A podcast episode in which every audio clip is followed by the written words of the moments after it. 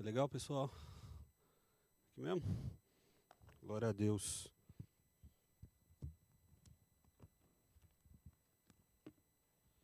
Para mim é uma honra estar aqui ministrando no culto de jovens da Igreja Batista da Lagoinha Mineirão.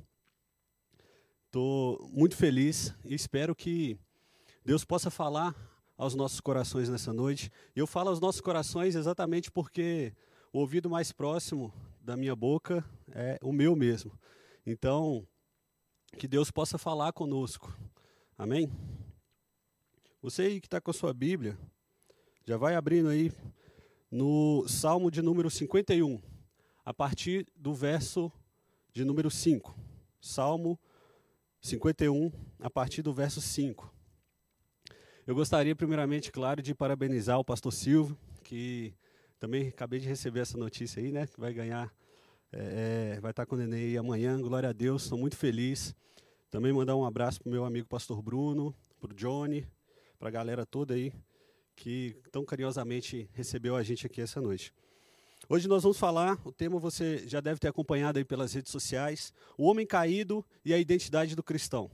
Eu quero fazer um pequeno panorama, bem, bem breve aqui, para a gente conseguir é, demonstrar como que Deus ele escolheu criar o mundo e a maneira também pela qual ele escolheu realizar a redenção do homem através da sua palavra, através do sacrifício salvífico de Jesus Cristo. Nós vamos falar um pouquinho sobre isso, do pecado do homem e da solução para o pecado de Deus. E um pouquinho depois a gente vai entrar na parte da identidade do cristão. Você aí que já abriu no Salmo de número 51, versículo 5, fala o seguinte: Eu nasci na iniquidade, e em pecado me concebeu a minha mãe. É interessante essa passagem onde o rei Davi, ele escreveu esse salmo, e onde ele menciona que o ser humano, todo homem, a partir de Adão e Eva, nasce em pecado. Existem muitas igrejas, existem muitas pessoas, é, até pessoas que de fato temem a Deus, mas que acabam não entendendo essa parte que é primordial para que nós entendamos o Evangelho, que é a questão que o homem nasce em pecado. O homem ele nasce em pecado. E muitas pessoas não acreditam que o homem nasce em pecado porque acham que o ser humano ele ser ruim, o ser humano ele ter más atitudes é uma questão de um, uma construção social. E hoje nós viemos, nós viemos aqui também para desconstruir esse tipo de argumento. Esse tipo de argumento que o ser humano ele nasce bom e a sociedade é que corrompe, veio lá do século XVII e nasceu com um filósofo chamado Jean-Jacques Rousseau, onde ele acreditava que o ser humano nascia bom e a sociedade de alguma maneira o corrompia. Indo o contrário ao que nós acabamos de ler aqui. As escrituras, elas são claras em afirmar para nós, o ser humano, ele nasce em pecado. O ser humano posterior a Adão e Eva, ele nasce em pecado. E nós precisamos de uma redenção por conta disso.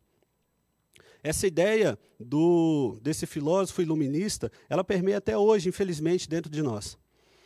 Se é a sociedade que nos faz mal, sermos, sermos mal, más pessoas, é, logo, se nós vivermos em uma sociedade onde vamos ter somente pessoas que propagam bem, que de alguma maneira são pessoas alegres, divertidas e felizes, nós iríamos alcançar a nossa salvação.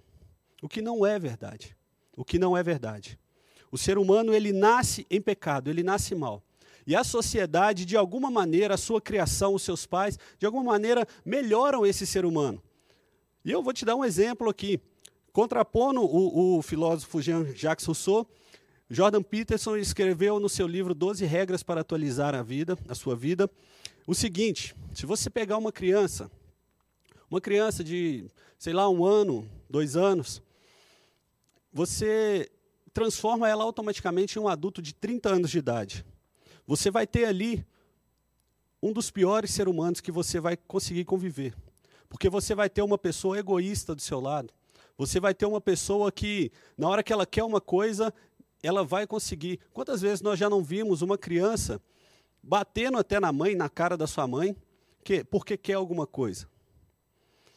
Você não precisa ensinar uma criança a falar uma mentira. Você precisa ensinar uma criança a falar a verdade.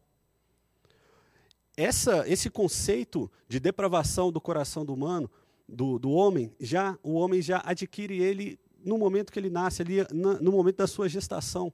Ele já vem com isso de fábrica, praticamente, por conta do pecado de Adão e Eva. Contrapondo também o filósofo, em Efésios capítulo 2, do versículo 1 a 3. Você pode abrir aí, Efésios capítulo 2, agora já no Novo Testamento. Efésios 2, versículo de 1 a 3.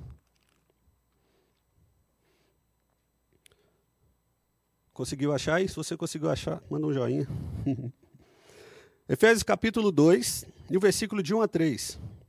Ele vos deu vida, estando vós mortos nos vossos delitos e pecados, nos quais andastes outrora, segundo o curso desse mundo, segundo o príncipe da potestade do ar, do espírito que agora atua nos filhos da desobediência entre os quais também todos nós andamos outrora, segundo as inclinações da nossa carne e fazendo a vontade da carne e dos pensamentos e dos pensamentos. E éramos por naturezas, por natureza filhos da ira, como também os demais. Eu gostaria muito que você entendesse esse conceito primeiramente, porque é muito importante para que nós entendamos e consigamos prosseguir aqui, que você entenda que você, eu e todos nós nascemos em pecado. Se nós nascemos em pecado, tudo aquilo que nós fazemos é contrário à vontade de Deus. E se é contrário à vontade de Deus e nós, por nós mesmos, não conseguimos nos salvar, nós precisamos de um Salvador. Nós precisamos de alguém que venha e, de alguma maneira, transforme as, as nossas vidas. Porque nós mesmos não conseguimos realizar essa transformação. Nós precisamos de alguém. A Bíblia diz também, para fortalecer esse argumento, em Jeremias capítulo 17, versículo 9, que o coração do homem é mais enganoso do que qualquer coisa. Ou seja, ele não precisa da sociedade o corromper, ele já é corrompido. Ezequiel capítulo 6, versículo 20, capítulo 3, é, perdão, capítulo 36, versículo 26, diz assim: Deus diz que vai tirar o coração de pedra e colocar um coração de carne, que vai colocar em nós um espírito novo. O ser humano, antes dele se converter, o homem, antes dele se converter, ele está perdido na sua depravação, ele está perdido em pecado. Ele é capaz, sim, de realizar boas obras, ele é capaz, sim, pela graça comum de Deus, de realizar coisas que são, de fato, coisas boas, mas ele não faz isso para glorificar a Deus. E a Bíblia nos diz que tudo que não provém de fé é um ato pecaminoso. Nós precisamos entender isso. Nós precisamos entender a gravidade do nosso pecado, a gravidade dessa ofensa que nós cometemos contra Deus quando nós pecamos. Sabe por quê? Que é muito importante a gente entender isso. Conhecer a nossa doença nos torna ainda mais admirados com a grandeza do nosso médico. Quando nós entendemos a gravidade daquilo que está dentro do nosso coração, a gravidade daquilo que nos corrói, e nós entendemos que tem um médico que pode nos ajudar e nos salvar dessa doença que está nos levando para um caminho de morte, a gente valoriza muito mais esse médico. Você aí deve ter algum familiar que possivelmente já fez alguma cirurgia. E com toda certeza, se essa cirurgia deu certo, você vira, indica esse profissional para outras pessoas. Fala, nossa, tal médico é um, é um bom profissional. Fulano acabou operando com ele e está tudo jóia. Então, quando tiver uma outra demanda nesse mesmo sentido, quem que você vai indicar? Esse mesmo médico, porque é um bom profissional. Quando nós entendemos também o grau da nossa doença, quando nós entendemos lá no fundo que nós somos miseráveis e carecedores da graça de Deus, aí sim nós podemos tentar enxergar quem Deus é. Porque só quando nós olharmos para Ele, nós conseguiremos ver o tamanho da sujeira que está em nosso coração. Deus ele é eterno, e o pecado que nós cometemos contra Deus é um pecado eternamente grave. Deus ele é eternamente santo. Deus ele é eternamente justo. Deus ele é eternamente puro. E tudo que nós cometemos contra um ser eternamente nesses, nessas, nessas questões que eu acabei de mencionar aqui para vocês, é um ato eternamente passivo de receber uma punição. E qual que é a punição que nós merecemos? O inferno. Nós não merecemos a graça de Deus, por isso que é graça. Nós não merecemos aquilo que Deus tem para nossas vidas, por isso que é pela misericórdia dele. Se você está aí na sua casa agora e acha ainda que porque você hoje lavou as vasilhas aí de casa, que você ajudou sua mãe a arrumar a casa, você é digna de alguma coisa, algum favor de, de Deus, infelizmente nós não somos ou felizmente. A graça de Deus ela nos alcança. E é graça porque nós não merecemos. Se nós merecêssemos, não, era, não seria graça, seria é, um, um dever. Deus ele deveria fazer isso com a gente. Entender a nossa miséria desde o início nos deixa gratos. Não entender isso nos faz achar que somos de alguma maneira merecedores desse amor. Isso é mentira. A única coisa que nós merecemos é o inferno. E qual é a solução para isso? Antes de tudo, como nós falamos aqui já anteriormente, isso não é obra nossa. Não tem a ver com o que eu faço, mas com aquilo que Cristo fez na cruz. A fim de sermos justificados diante de Deus, não precisamos nos aprimorar, precisamos começar do zero. Precisamos entender que a nossa vida ela tem que ser transformada. E como que, do que, que eu estou querendo dizer aqui? Primeiro de regeneração, que significa nascer de novo. Se você está aí na sua casa, você está anotando os versículos, coloca aí, por favor, 1 Pedro, capítulo 1, versículo 3, onde nós vamos falar de regeneração. O segundo conceito é recriação, que significa ser formado novamente como parte da, nossa, da nova criação escatológica. Você pode é, consultar um pouquinho mais aí em 2 Coríntios, capítulo 5, versículo 17. E o terceiro e último é a transformação, que significa receber uma nova natureza. Em Colossenses 3,10, você tem acesso a esse conceito. Fazendo um resumo aqui dessa primeira parte, onde nós estamos falando exclusivamente sobre o pecado do homem, exclusivamente que o homem é pecador e nós necessitamos de um agente externo que age dentro de nós para nos transformar por completo. Não adianta é, a gente tentar fazer pelas nossas forças, não adianta nós tentarmos salvar-nos a, si, a nós mesmos, porque nós precisamos, nós estamos, nós somos carecedores, nós estamos maus. E a gente precisa de um Deus que é bom. Entendendo essa condição, assim como eu já mencionei aqui, a gente consegue ter uma melhor perspectiva da graça de Deus. Quando a gente recebe aquilo que a gente não merece, a gente tem a tendência de dar mais valor. Quando uma pessoa age com ódio contra você e você rebate essa pessoa com amor, essa pessoa nunca mais vai te olhar da mesma forma. A maneira que nós merecíamos era que Deus olhasse para nós e nos condenasse. Mas Ele olhou para nós com amor. Ele olhou para nós com graça. E disse: Filho, você não merece. Você não merece. Mas o meu amor é tão grande que eu vou fazer um sacrifício por você. Eu vou enviar o meu filho para morrer. A maior humilhação de Deus foi viver nesse mundo. Deus se fazer carne viver nesse corpo corruptível nosso. Ele não pecou, mas ele viveu entre homem, homens pecadores. Ele foi santo, ele foi justo. E o final da vida dele foi curado com a morte na cruz. Morte, sim, para agradar a Deus. Essa morte foi feita para a glória de Deus. Jesus ele se entregou para que o Pai fosse glorificado.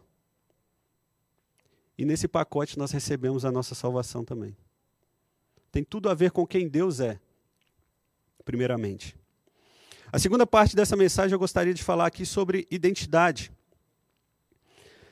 E esse é um conceito muito interessante na vida do cristão, porque às vezes você já escutou isso que eu falei aqui no começo e você entendeu, falou, Pablo, beleza, eu entendi, eu sou pecador, eu já entendi que eu estou precisando ser transformado, eu já entendi que eu preciso que alguém venha e transforme a minha vida, e que esse alguém que você está mencionando aí é o próprio Cristo, Filho de Deus, ele é o único que pode nos salvar, ele é o único que pode nos transformar, ele é o único que pode mudar a minha história.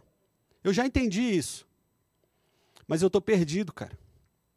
No meio dessa pandemia, eu não sei o que mais pensar, não sei se você continua trabalhando, não sei como é que está o seu acesso aos seus familiares. Eu gostaria de falar um pouquinho mais sobre identidade nesse segundo tempo. Dada essa introdução anterior, explicando qual que é a condição humana e qual que é a solução que Deus separou para nos redimir, muitos já entenderam isso, mas ainda sofrem com essa questão. Nós temos um fundamento que determina a nossa identidade. Paulo diz lá em Gálatas, capítulo 2, versículo 19, que ele morreu para a lei, a fim de viver para Deus. Paulo, ele, anteriormente à sua conversão, ele era o menino mais esperto da sua turma ali. Em assuntos teológicos ele dominava. E era para isso que ele estudava. Talvez para no futuro ser um sacerdote, assim como o Gamaliel, que era aquele que o ensinava, era aquele que estava ali, é, praticamente, eu creio, todos os dias ensinando ele. A Bíblia nos revela que Paulo ele estava sentado aos pés de Gamaliel. A mesma coisa de hoje, você está sentado aos pés de um grande teólogo, de uma grande pessoa influente, escutando as ideias dessa pessoa, escutando o que essa pessoa tinha para dizer. E Paulo, ele diz que ele excedia em muito aquelas pessoas que estavam ali com ele, aqueles colegas que estavam ali escutando essas palavras de Gamaliel. Paulo, quando ele se converteu, quando ele teve uma experiência no caminho de Damasco com Cristo, onde o próprio Jesus apareceu para ele ali. E posteriormente ele escreveu essa carta para os Gálatas, ele disse que ele morreu para a lei. Ele quer dizer que ele morreu para a sua tentativa de se autodeterminar.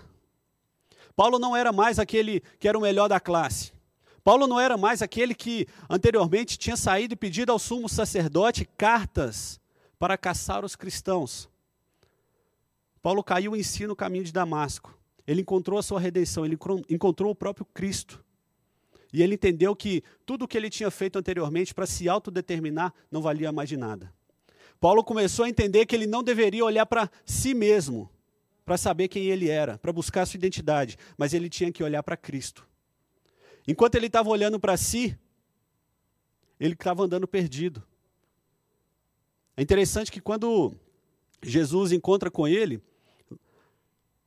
Aí no livro de Atos, a gente vê no caminho de Damasco, Jesus vira para Paulo e fala assim: Paulo, Paulo, Saulo, né? Por que me persegues? Só que Paulo não estava perseguindo Jesus. Paulo estava perseguindo a igreja. Só que se você está perseguindo a igreja, você está perseguindo o próprio Cristo. Cristo toma as dores da igreja. E se hoje você faz parte dessa igreja, você pode ter certeza que você tem alguém que é por você. Você tem alguém que olha por você, você não está sozinho. Você pode estar isolado na sua casa, você pode estar vivendo uma quarentena, mas Deus, Ele está te vendo. Deus, Ele está com você. Saulo era zeloso na tradição judaica. Quando ele perseguia os cristãos, ele chegou a pedir essas permissões que a gente já mencionou. E nós podemos ter uma falsa identidade de quem nós somos? É claro. Obviamente que nós podemos. Sabe por que, que nós podemos ter uma falsa identidade de quem nós somos? Porque nós podemos muito bem ter uma falsa ideia de quem Deus é. Quizá ter uma falsa ideia de quem nós somos. No livro Deuses Falsos, Timothy Keller, Timothy Keller argumenta o seguinte: que nós podemos adorar uma imagem de Deus criada em nosso coração, achando que Deus é aquela imagem quando de fato é só uma imagem que criamos e não corresponde ao próprio Deus. É muito triste quando nós, assim, pensamos que isso pode ser uma realidade na vida de muitos irmãos. É muito triste a gente imaginar que muitos irmãos podem estar adorando uma imagem de Deus que foi criada no seu coração, mas que não é o próprio Deus. Já ouviu falar daquela história que você vira e fala para um, um amigo seu, conhece fulano? Fulano é legal demais, fulano é muito gente boa, fulano é assim, assim, assado. Mas esse amigo seu que você está comentando não conhece essa terceira pessoa, só conhece daquilo que você falou ali. E eu creio que, infelizmente, muitos irmãos, muitos crentes, que desejariam de fato agradar a Deus, estão conhecendo a Deus somente pelo que ouviram falar, e não por quem de fato Deus é, o Deus da Bíblia, mas por aquilo que ouviram falar. E isso é muito triste. Será que nós estamos servindo ao Deus verdadeiro, o Deus da Bíblia? Ou será que nós estamos servindo a uma imagem que nós criamos em nosso coração? O evangelho, nesse sentido, é de uma forma, é algo até destrutivo em nossa visão de Deus, mas destrutivo para uma coisa boa, para uma boa causa.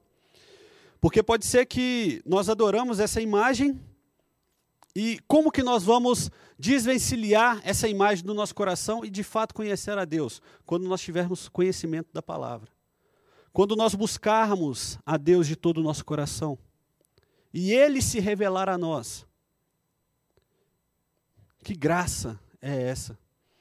O próprio Deus se revela a homens como eu e você, homens, mulheres, crianças, adolescentes, jovens. O próprio Deus se revela a nós, ele tem prazer em se revelar.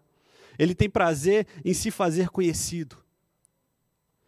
E se você acha que você ainda não tem um relacionamento com Deus, eu te convido a hoje você orar e buscar por esse Deus. E falar: Deus, eu já ouvi muito falar do Senhor, mas eu quero de fato te conhecer.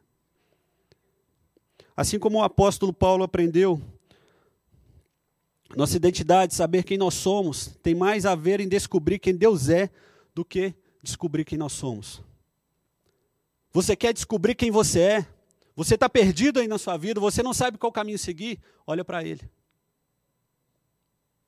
Só quando nós olharmos para Deus e buscarmos Ele de fato, nós vamos entender quem nós somos. Não tem nada a ver com quem você é, querido. Não tem nada a ver com quem eu sou. Tem a ver com quem Deus é. Tem a ver com o sacrifício que Ele fez. Tem a ver com Sua palavra. O centro da vontade da nossa vida não tem que ser eu vou buscar Deus, eu vou, eu vou buscar uma faculdade para eu saber quem eu sou, para eu tentar me localizar, porque eu estou perdido nesse mundo e é tudo muito rápido aqui. Eu estou assistindo uma live aqui agora, eu já mudo outra live, já está passando a live da Anitta, e eu não sei o que, que eu faço da minha vida mais, e já está todo perdido. Ei, para de olhar para si mesmo. Para de olhar respostas dentro de um sepulcro caiado.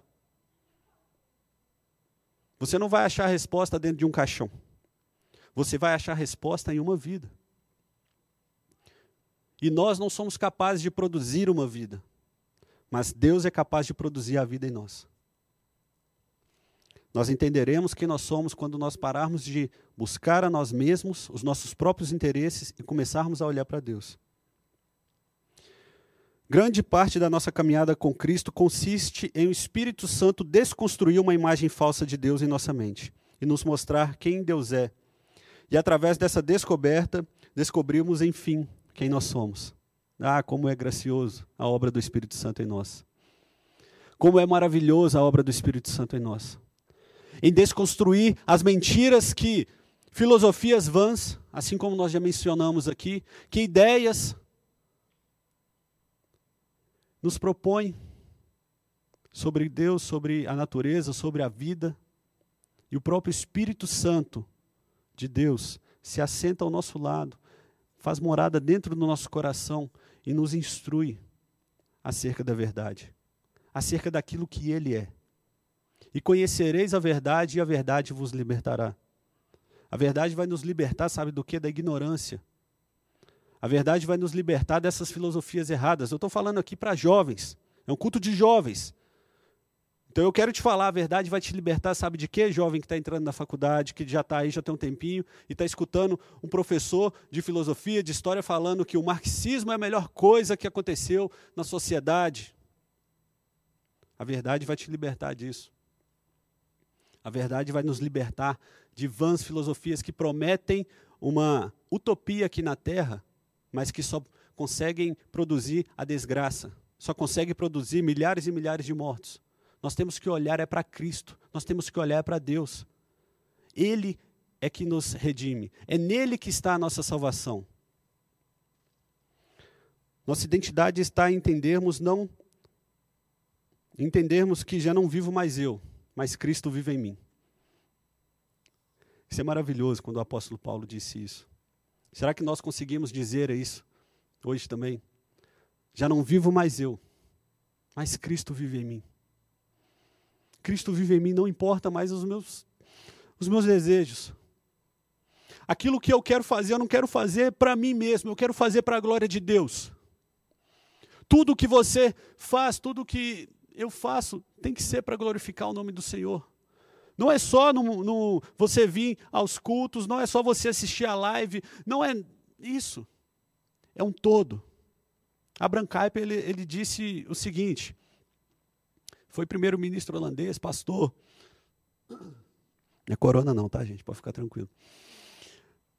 Ele disse o seguinte, não há um único centímetro quadrado na terra onde Cristo, que é soberano sobre todas as coisas, não clame, é meu. Jesus ele não quer mudar a sua vida cristã. Jesus ele quer te mudar. Ele quer nos mudar por completo, para que nós sejamos os agentes de transformação dessa sociedade, para que nós possamos salgar essa sociedade. Você está sem identidade, você não sabe o que, que você vai fazer, você não sabe qual que é o seu futuro. Estou te falando aqui agora. Seu futuro é ser sal e luz desse mundo. Independente da área que você escolher, independente da maneira que você atuar, independente do que você for fazer, nosso papel é ser sal e luz desse mundo.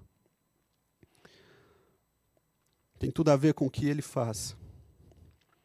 Descobrir quem Deus é. Deus é maravilhoso. A luz de Deus, ela brilha em meio à escuridão do nosso coração e nos revela quem realmente nós somos. Essa luz nos mostra o caminho a seguir, assim como foi com Abraão. Quem não se lembra com Abraão? Quem não se lembra da história de Abraão? Abraão, sai de sua terra, da sua parentela, para a terra que eu te mostrarei. Naquele momento, Jesus não deu, Deus não deu um, um Waze para Abraão e falou: segue aí, em 200 metros, vira à esquerda. Não, sai, Abraão. Eu vou te falando. Nós precisamos é disso, de confiar em Deus. Às vezes você entendeu hoje, nessa noite, que você é pecador e que você necessita da misericórdia de Deus para a sua vida. Eu quero orar com você. Às vezes você entendeu que você já fez esse, essa entrega para Deus. E você estava perdido em meio à sua identidade. Eu também quero orar com você. E eu creio que a nossa oração, eu e você aí na sua casa, nós, nós oramos juntos. Eu creio que se enquadra também naquela passagem que fala onde tiver dois ou três reunidos em meu nome, ali eu também estarei. Independente de quantas pessoas está aí na sua casa, independente de qualquer circunstância, eu te convido a orar conosco essa noite.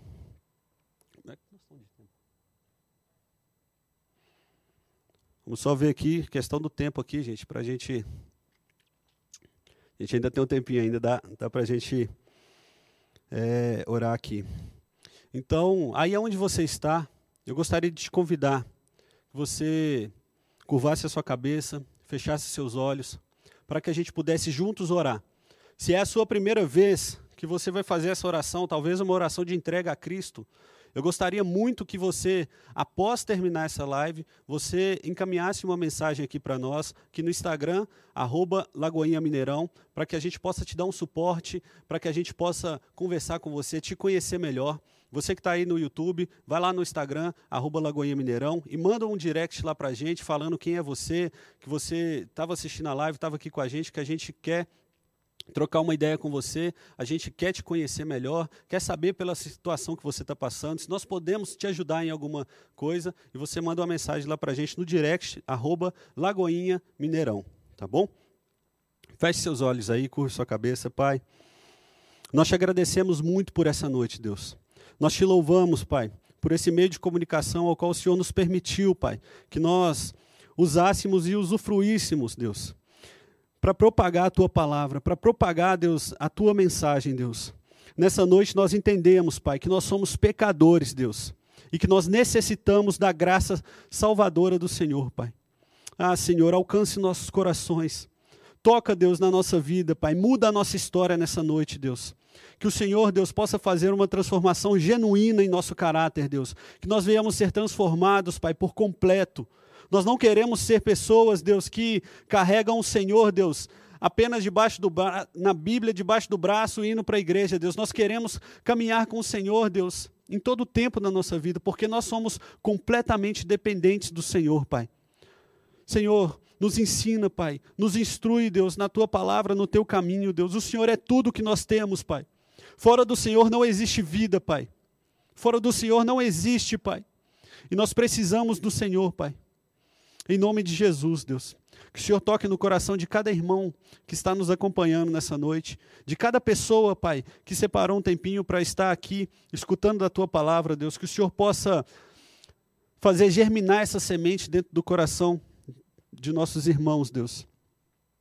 E que o Senhor possa nos transformar verdadeiramente, Deus, para a honra e glória do teu nome, Pai. Nós precisamos ser melhores, Deus, para o Senhor, Pai. Nós precisamos nos desentregar, Pai, por completo para o Senhor, em nome de Jesus. E você também que já fez essa oração, faça uma segunda oração aqui comigo.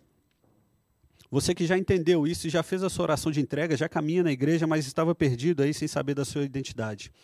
Deus, em nome de Jesus, Pai, eu clamo que o Senhor venha se revelar mais e mais aos nossos corações, Deus.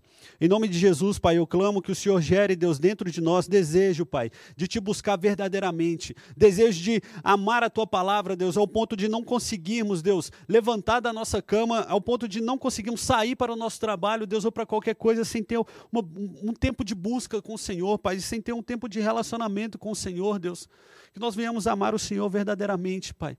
Que o Senhor venha nos instruir, Pai. Que o Senhor venha nos mostrar, Deus, segundo o teu caminho e segundo o teu propósito para as nossas vidas, Pai. Que o Senhor revele a, a nossa identidade, Pai. Que o Senhor nos ensine a olhar para o Senhor, Deus. A partir daí, nós entenderemos quem nós somos. Em nome de Jesus. Amém. Amém, meu irmão. Glória a Deus por você que está aqui conosco é, ainda. Eu louvo ao, ao, Senhor por você que separou esse tempinho aí para estar aqui com a gente. Muito obrigado você que nos acompanhou. Tem, que hora que vai ser a live amanhã? Amanhã às...